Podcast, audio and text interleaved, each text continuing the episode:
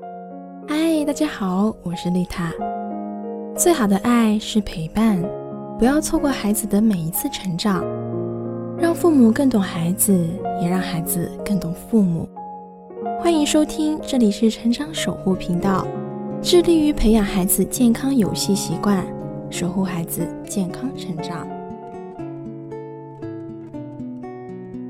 Hello，大家好，今天我们来讨论一个大家都非常关心的问题，就是在日常的生活中或多或少都会出现父母的教育方式出现分歧的情况。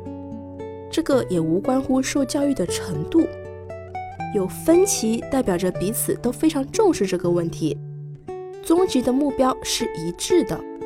但是当出现分歧的时候，怎样去讨论？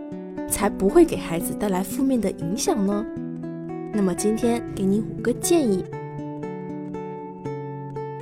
第一个就是在孩子面前不要互相拆台，尽量不要在孩子面前损了对方的面子，不然一方的权威就会受到挑战，把孩子养成了墙头草，而争执的结果也会让孩子产生情绪不稳定，有罪恶感。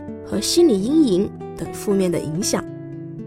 第二个就是重要的问题提前讨论，父母双方应该表明自己绝对不会妥协的方面，例如说人身安全的这个方面，其他方面的事情就要多多商量，因为父母在孩子眼中应该是和睦有爱、团结互助的。重大的事情可以提前私下讨论。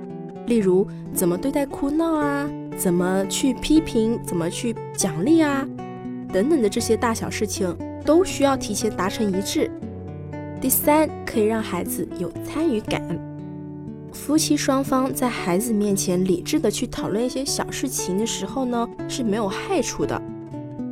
孩子也可以通过观察你们努力合作解决问题的过程，来得到一些收获。但是你们必须保持冷静，否则还会影响到夫妻之间的感情。第四，有正面的态度答复。如果孩子问爸爸妈妈为什么你们说的都不一样的时候，你应该去告诉孩子，父母对事物的看法其实都是没有错的，有差别也是正常的。但是父母要让孩子知道。不同的想法都是在讨论、思考问题，目的都是为了孩子好，都是爱孩子的。第五，红脸白脸要均衡，不能只是爸爸或者只是妈妈一方所有的时候都做好人，这样会导致孩子与父母其中一方的关系不好，影响了孩子跟爸爸或者妈妈的关系。最后再次强调。